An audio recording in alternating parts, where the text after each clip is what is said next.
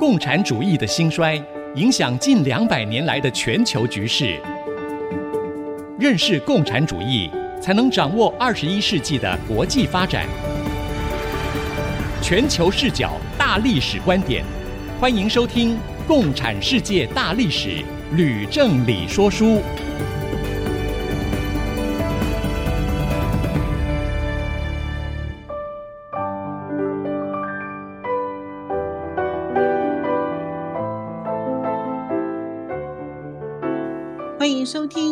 世界大历史》吕正理说书的节目，我是徐帆，我是吕正理。今天我们要讲到第十四讲了，罗曼诺夫王朝覆灭前的俄国以及欧洲的局势。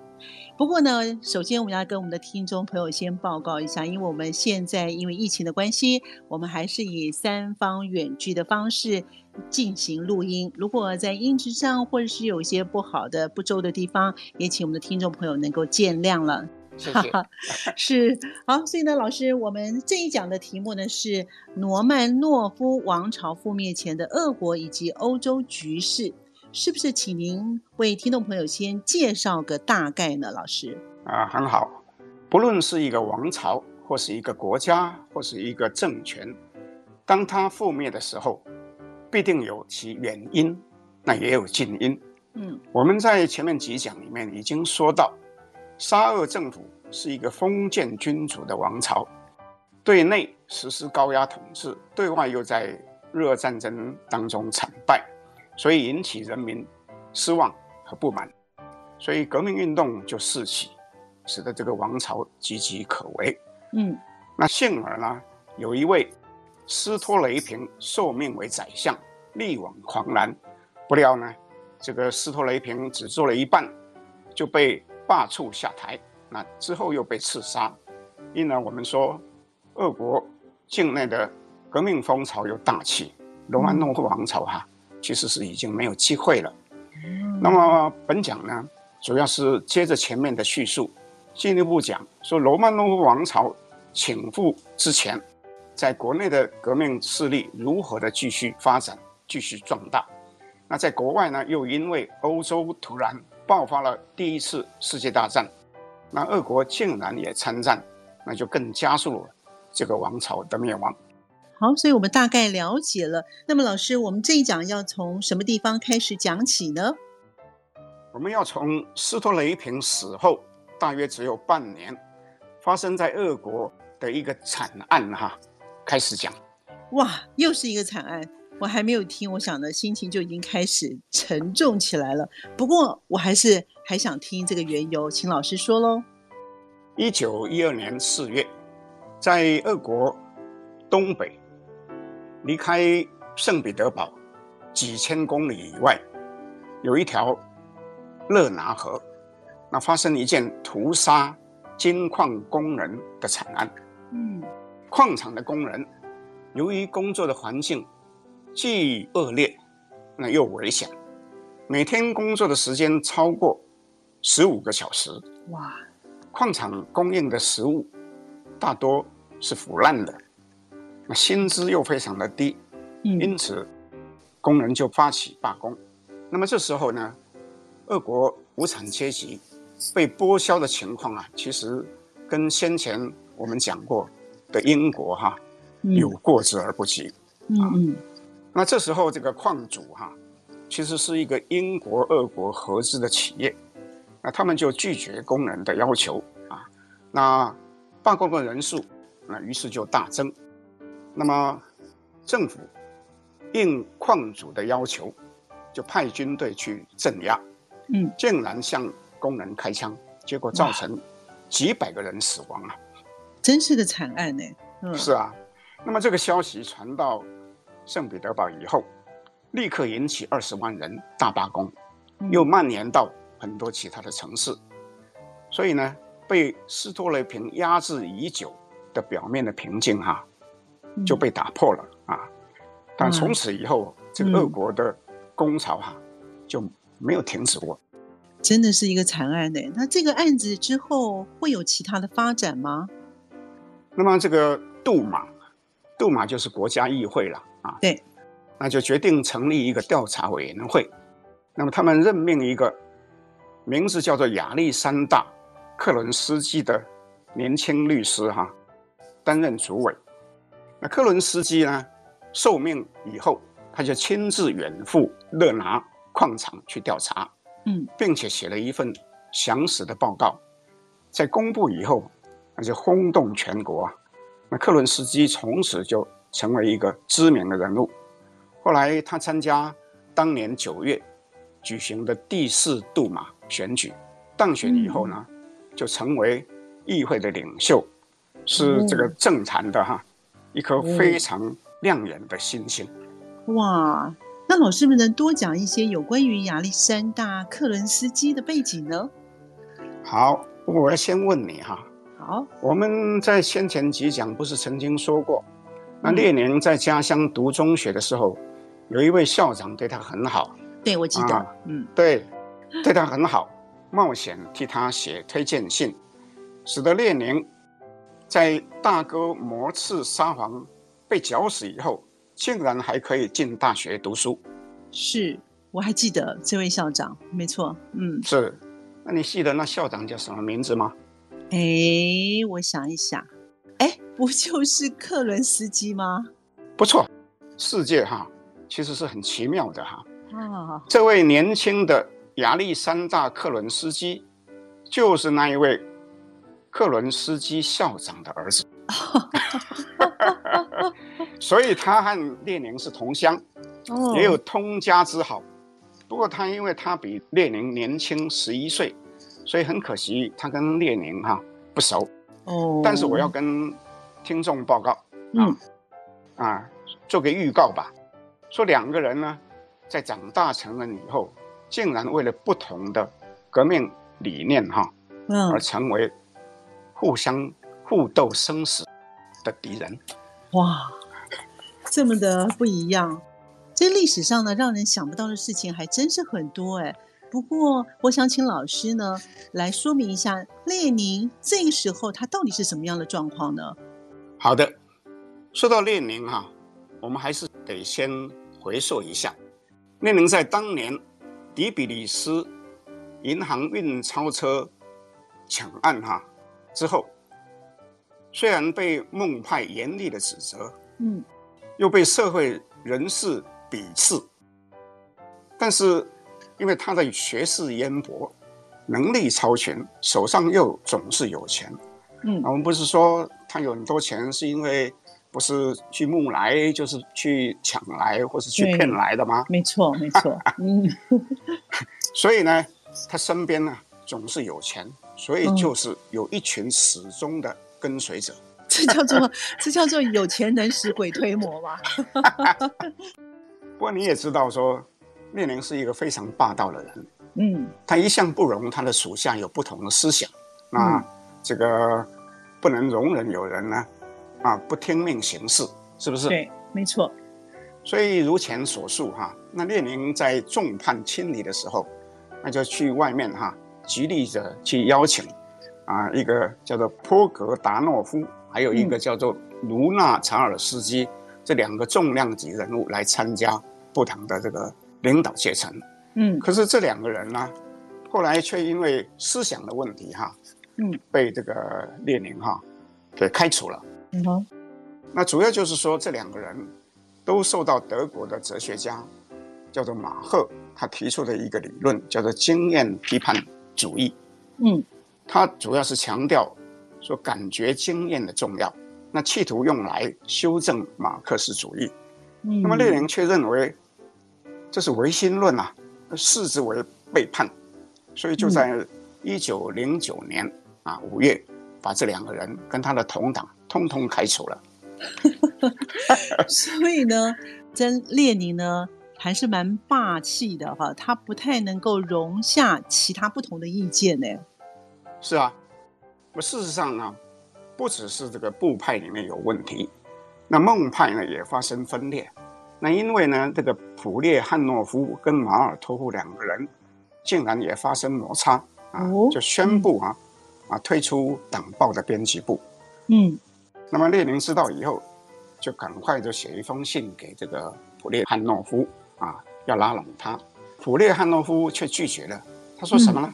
嗯、他说列宁对于团结的了解啊，恰如一个人对于和一块面包团结的了解，那就是把它吞掉嘛。那这么说，普列汉诺夫对于列宁，他是非常了解他的。那是当然啦。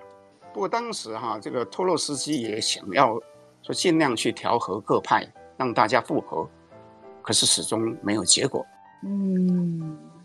那总之，在斯托雷平当政的期间，俄国国内的革命运动是急速的降温，那国外的革命党却是四分五裂。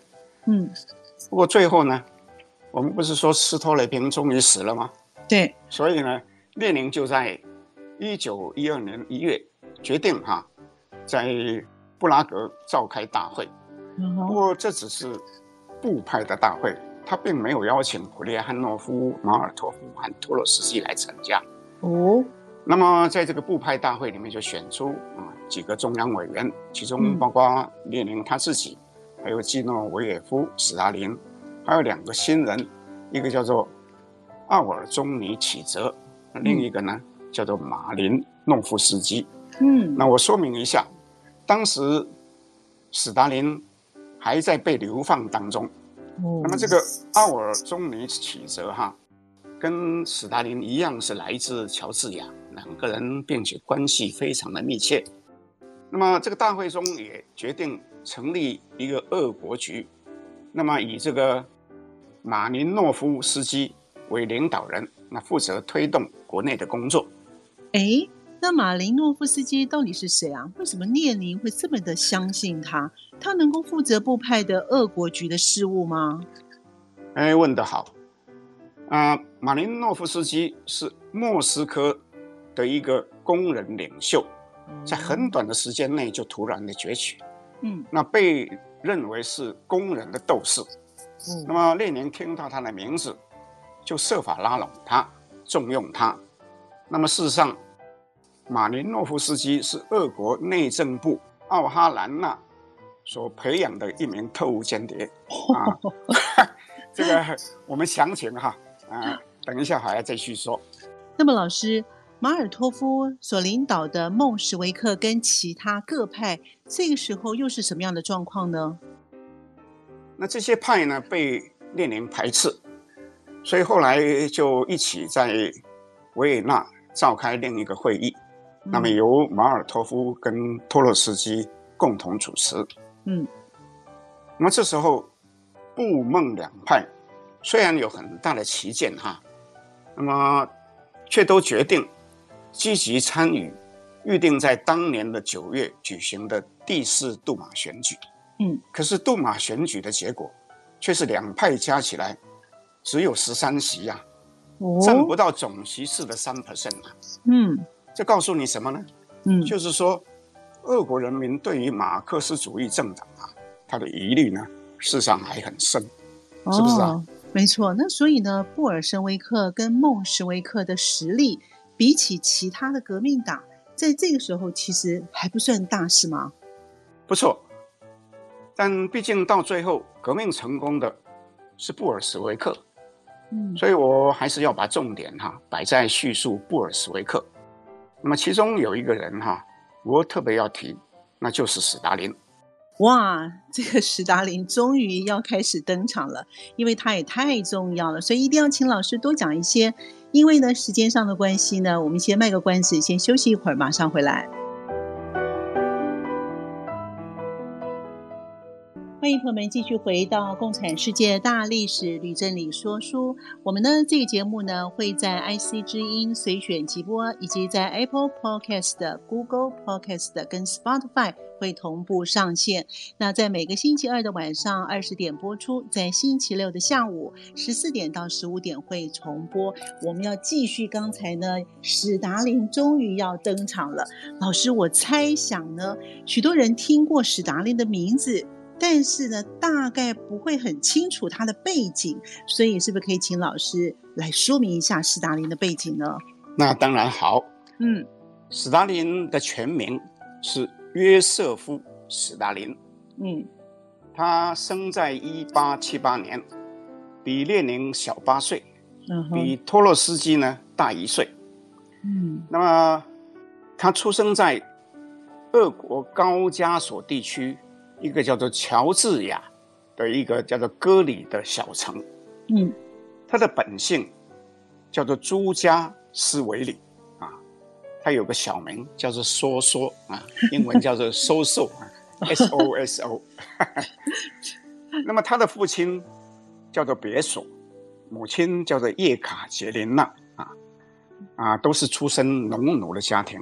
嗯，那么这个梭梭是他们第四个小孩，嗯不过前面三个小孩呢都早夭啊啊都没有长大成人。嗯那么别索就是他的父亲呢、啊，在沙皇取消农奴制度后，啊，就学做鞋匠，但是收入不多，他又有酗酒的习惯，嗯所以每次喝醉酒就无端的毒打梭梭。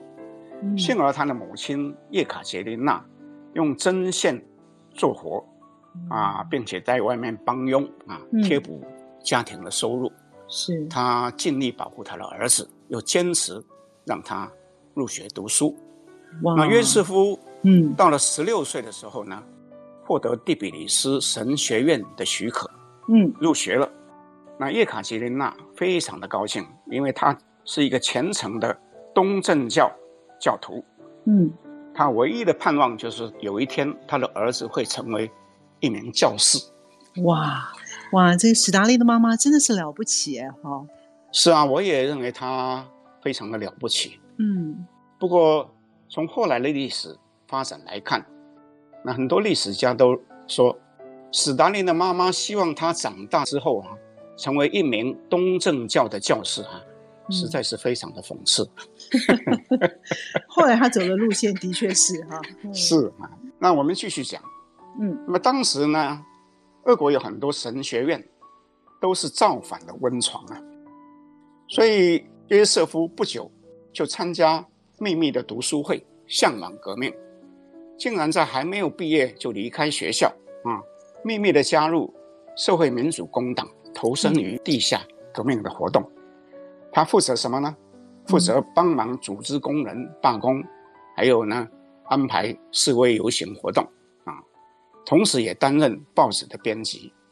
那么这时候，他为自己取了一个新名字，叫做科巴啊。嗯，那科巴是什么意思呢？就是科巴其实是当时一本畅销的小说的里面的一个侠盗的名字啊。哦，所以这个史达林是自认为是一个侠盗。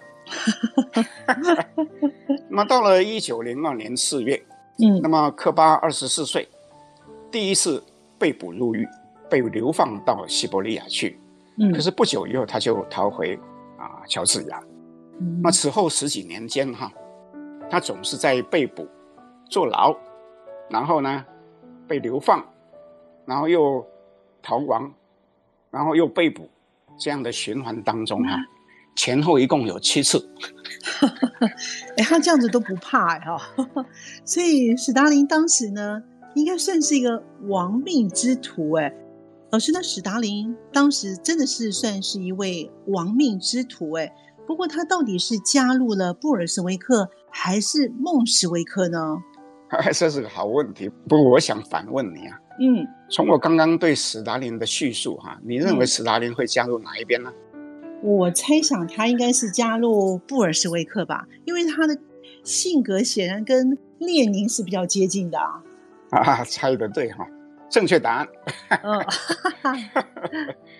当社会民主工党在一九零三年分裂成为布派、孟派两派的时候，嗯，那科巴呢就选择加入布派。我要跟听众报告，这在当时哈的乔治亚哈啊是一个很不寻常的，因为在乔治亚，孟派是多数派，布派是少数派。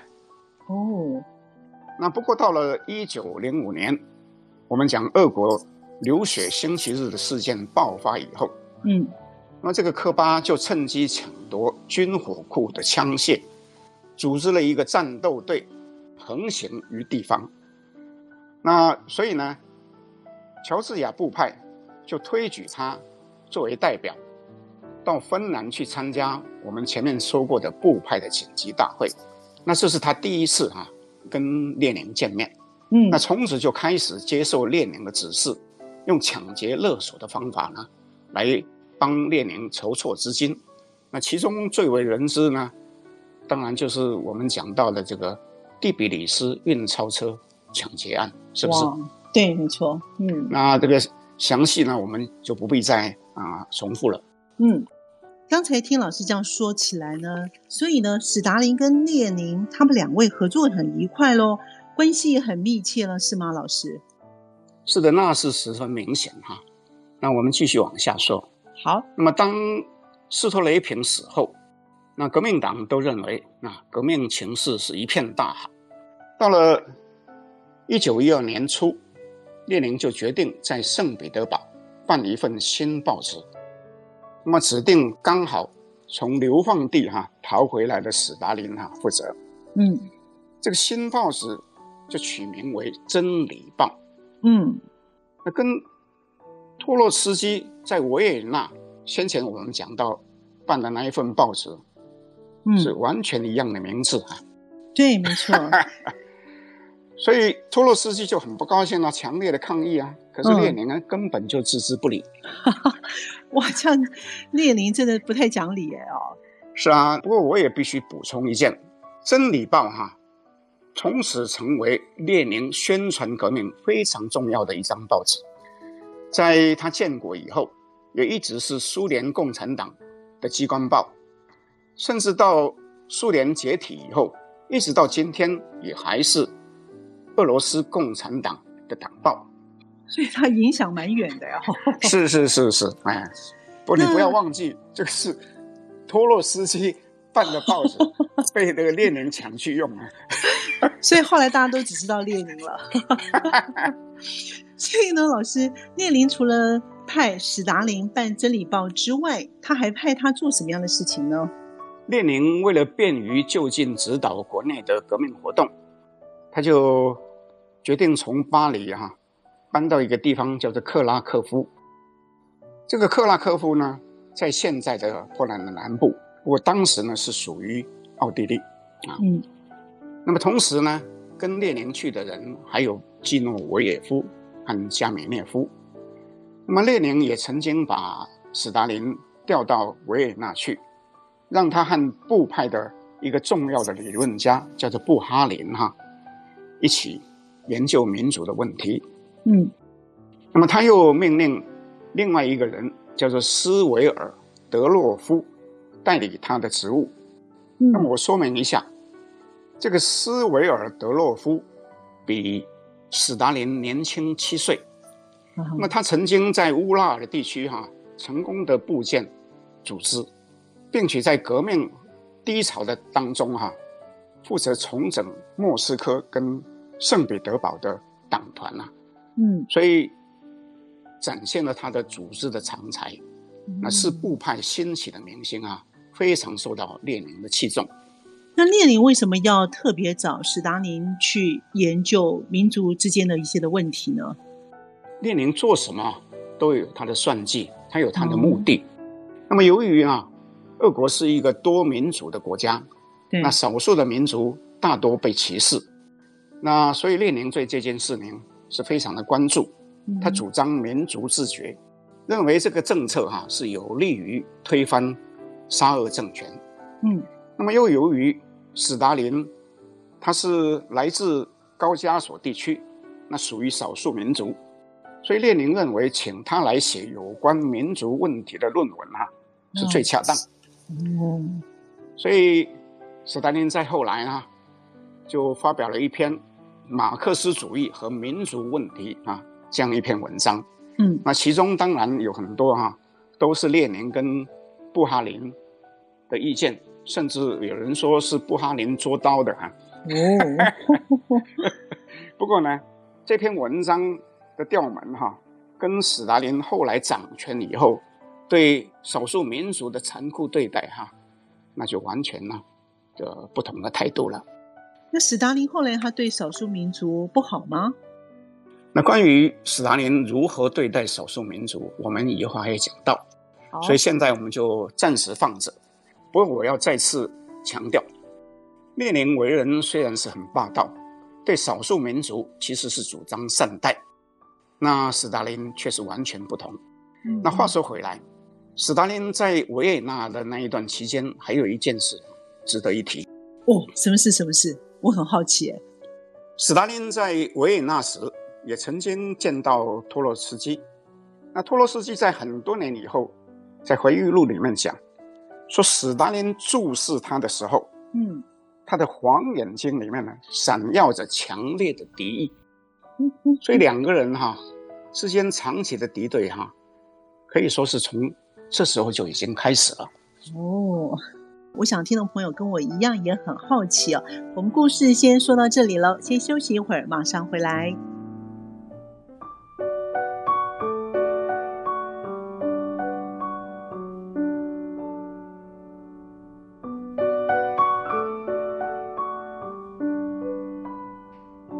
欢迎朋友们继续回到《共产世界大历史吕振理说书》的节目。这个节目呢，会在每个星期二的晚上二十点播出，在星期六的下午十四点到十五点也会重播一次。老师刚才已经为我们介绍了史达林的背景了。那老师后来又发生什么样的事情了呢？在一九一三年二月，嗯，我们刚刚介绍了那个。部派的新星斯维尔德洛夫，没错，突然在圣彼得堡被捕。哦，那列宁呢，就赶忙哈派史达林哈、嗯、回去作证。哦，不料史达林也被捕。哦，怎么回事？当时，嗯，是啊，嗯，当时布派其实人人都知道，嗯，身边布满了政府的密探，嗯，只是不知道是哪些人，嗯。那有人就怀疑是马林诺夫斯基，就向这个列宁举报。嗯，可是列宁无论如何都不肯相信。到了第二年，一九一四年四月，这马林诺夫斯基却因为自知沙俄内政部的奥哈兰娜已经预备逮捕他了，就连夜哈、啊、赶到克拉科夫去向列宁。报告，并且向他辞行。嗯，然后跑到德国去躲起来。哦，当时呢，又有人攻击马林诺夫斯基，说他是个间谍。可是列宁又替他辩护。嗯，不过近代的历史家却斩钉截铁地说，马林诺夫斯基是特务，没错。哇，那老师。为什么呢？那这些到底有证据吗？有，因为在三年后，俄国发生二月革命，新成立了临时政府打开沙俄内政部的档案，嗯，发现里面有关马林诺夫斯基为奥哈兰娜工作的全部记录，所以说事情是无可抵赖的。哇，这个故事很精彩。是啊，我也曾经读到。另外一些书里面记载，嗯，说列宁其实可能早就知道马林诺夫斯基是一个间谍，却利用他做双面间谍，所以没有揭穿。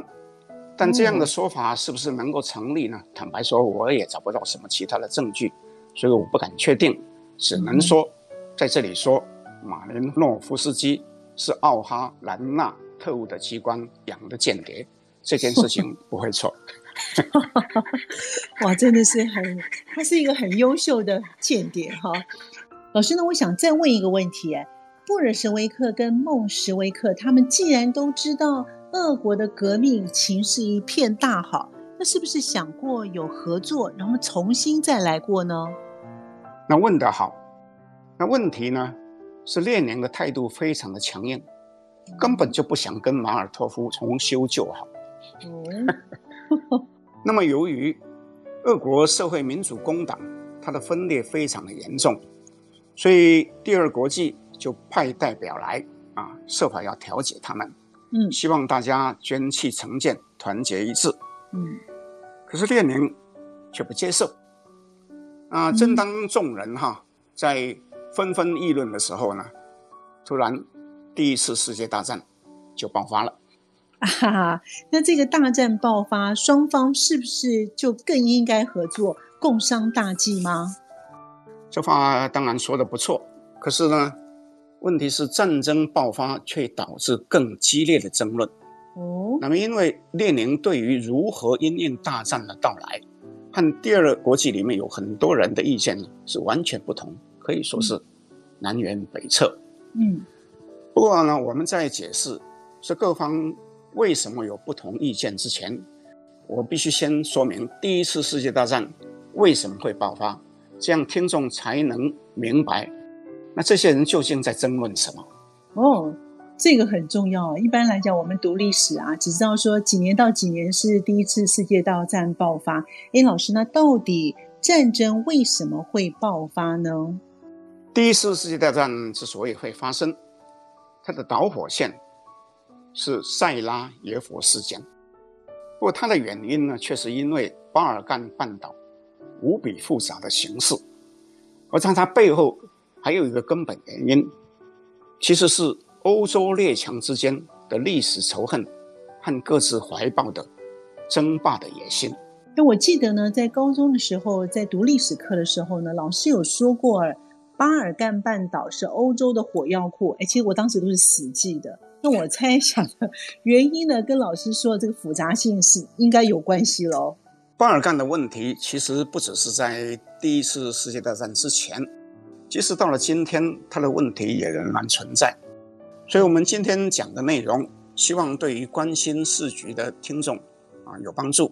嗯，或是说，我们从轻松面来说，这一次全球疫情过后，将来如果有人想要去东欧、去巴尔干半岛旅游，如果能够了解它的历史，我猜一定旅途啊。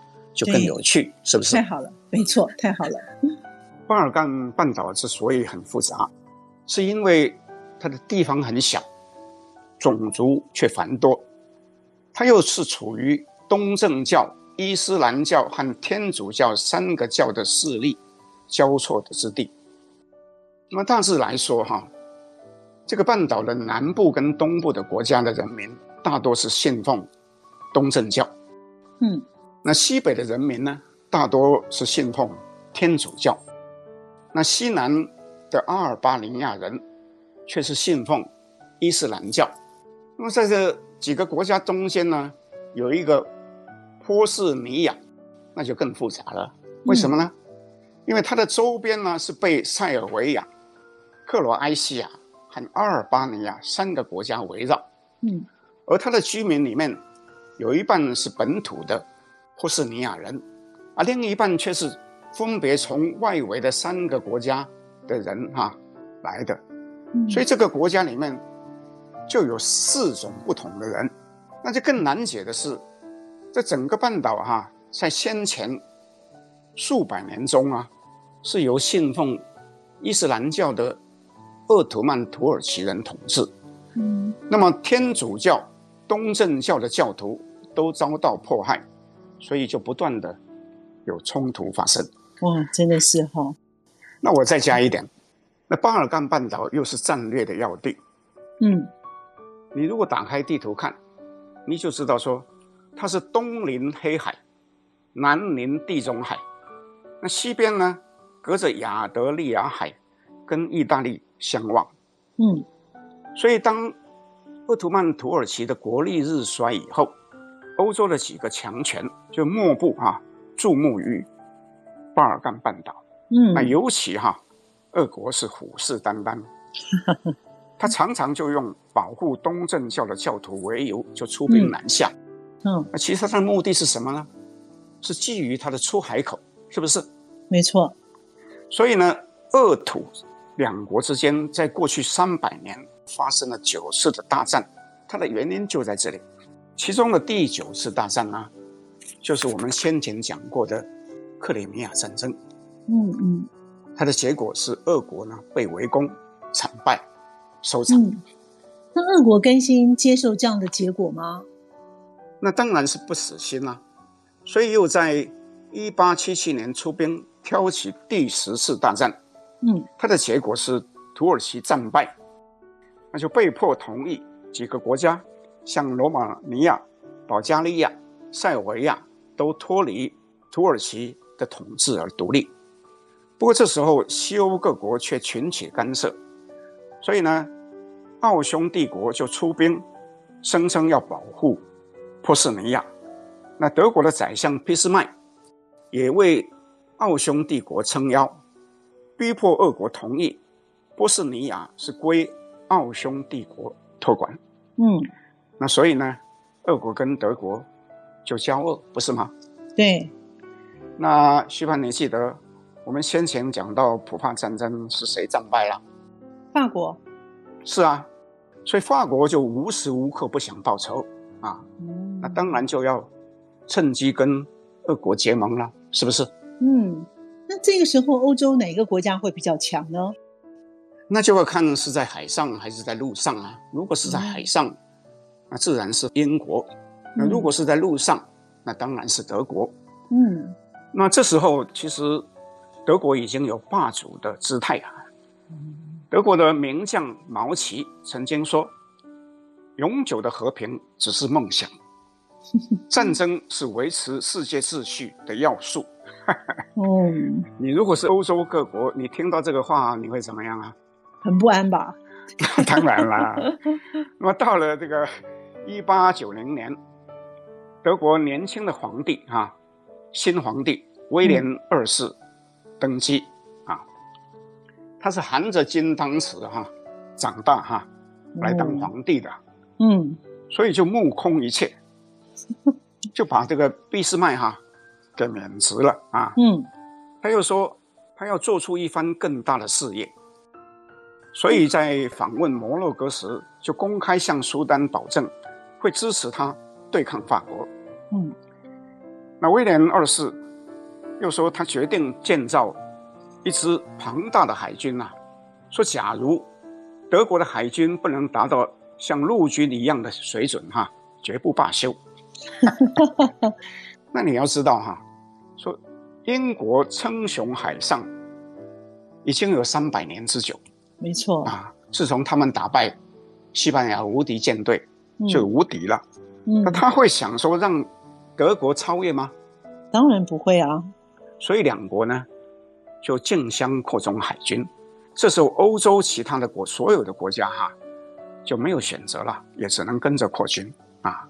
总之呢，嗯、欧洲列强这时候早已积极备战，并且分成两个集团，所以塞拉耶佛事件哈其实只不过是一个导火线。哇哦，似乎越来越精彩了。那至于呢？什么是塞拉耶佛事件呢？我们先休息一会儿，马上回来。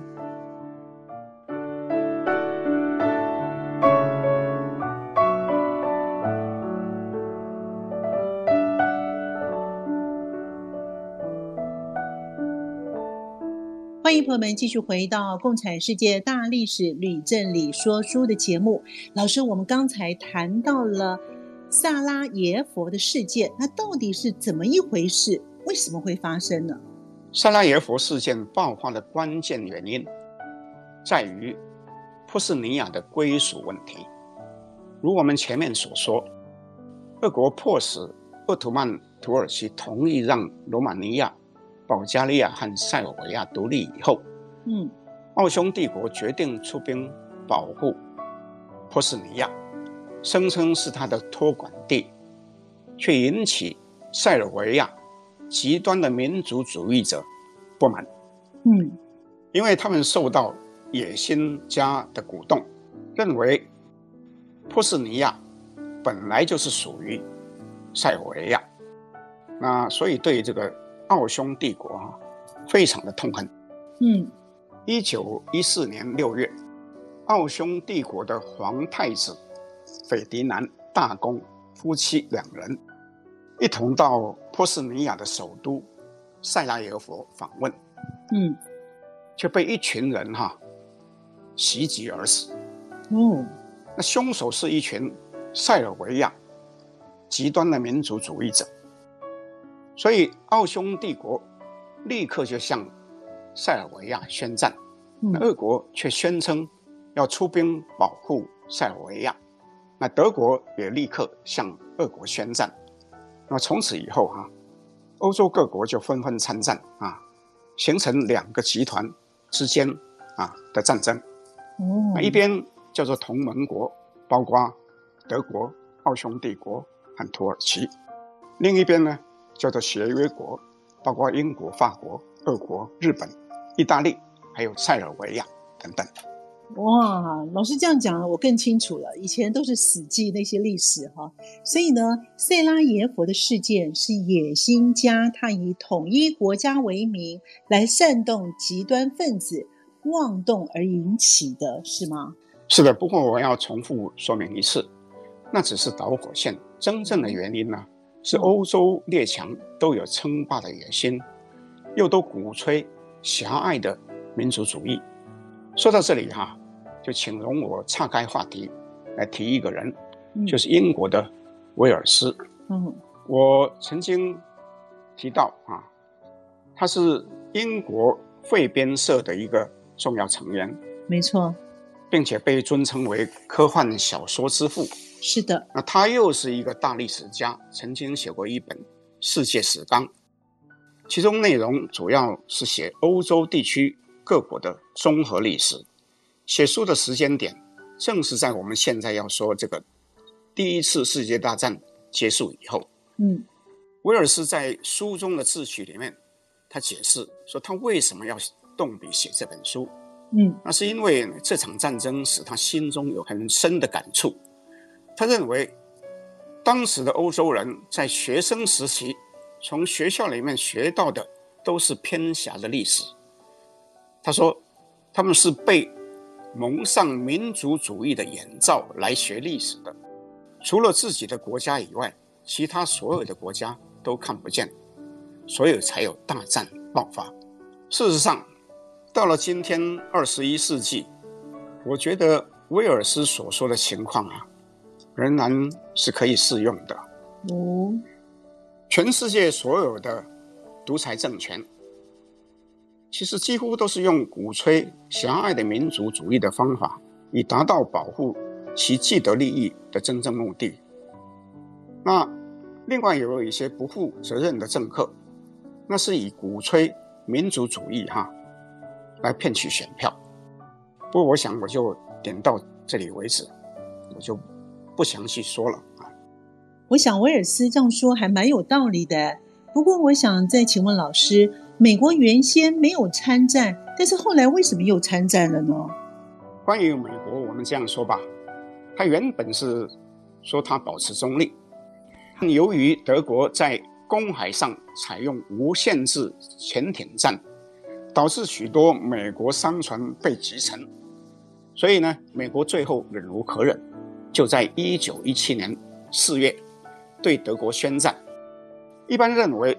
德国激怒美国是一个非常大的错误。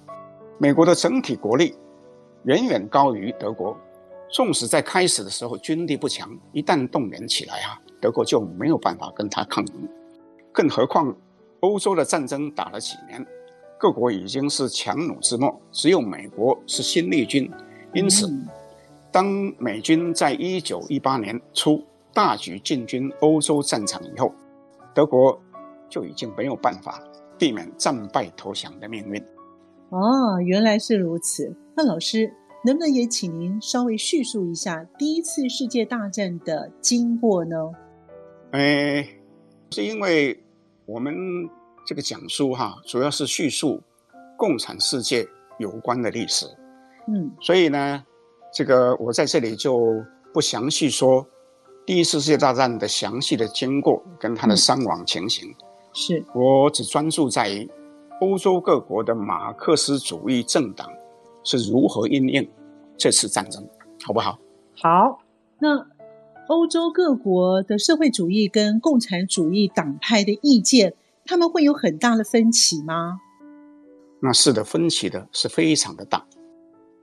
第一次大战爆发后不久，第二国际就紧急邀请各国的代表在布鲁塞尔开会。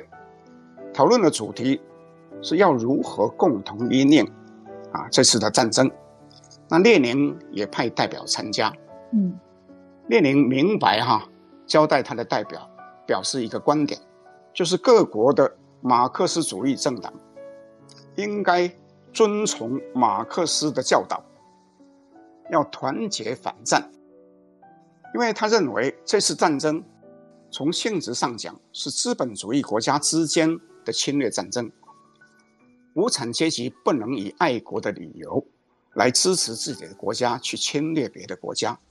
不料各国代表在大会当中大多表示将会支持本国对外国的战争，这在列宁看起来啊，就等于背叛马克思主义，背叛无产阶级。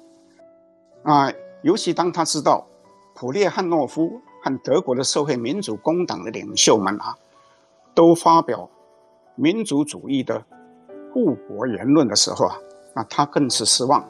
他就决心要脱离第二国际。哇，这列宁他真是语出惊人呢！他竟然公然的反对护国的言论啊！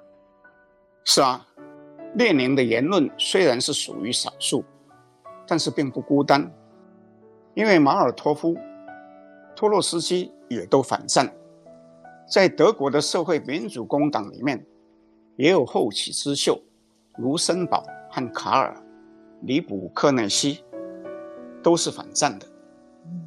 那我特别说明哈，这个卡尔里卜克内西是我们先前讲马克思的徒弟威廉里卜克内西的儿子啊，所以我们以后呢称他小 里卜克内西啊。嗯哼那所以这两个人哈，嗯，这两个德国的社会民主工党的新秀哈，对。为了反战哈，他不惜跟党中央决裂。哦，所以列宁在这时候就开始使用一个新名词，叫做帝国主义。嗯，他说那是资本主义发展的最终阶段。那帝国主义最终将使一切的矛盾哈更加尖锐化。不过社会主义终将起而取代之啊。列宁这时候虽然无法回国，却提出一个口号。那他提出什么样的口号呢？说变帝国主义战争为国内战争。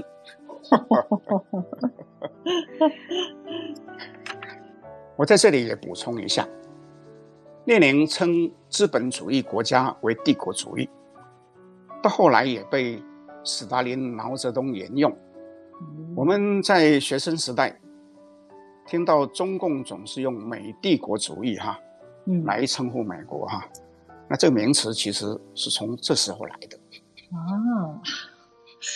所以他的口号在斯大林跟毛泽东都继续的沿用。是的，是的。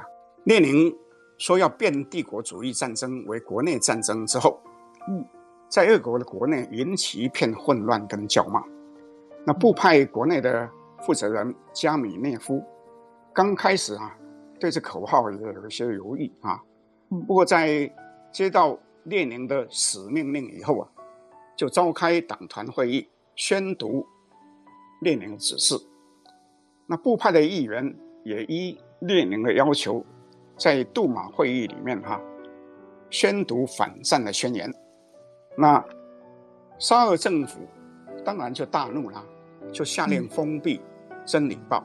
又大肆搜捕不党的党员，结果加米涅夫被判处充军，到西伯利亚去。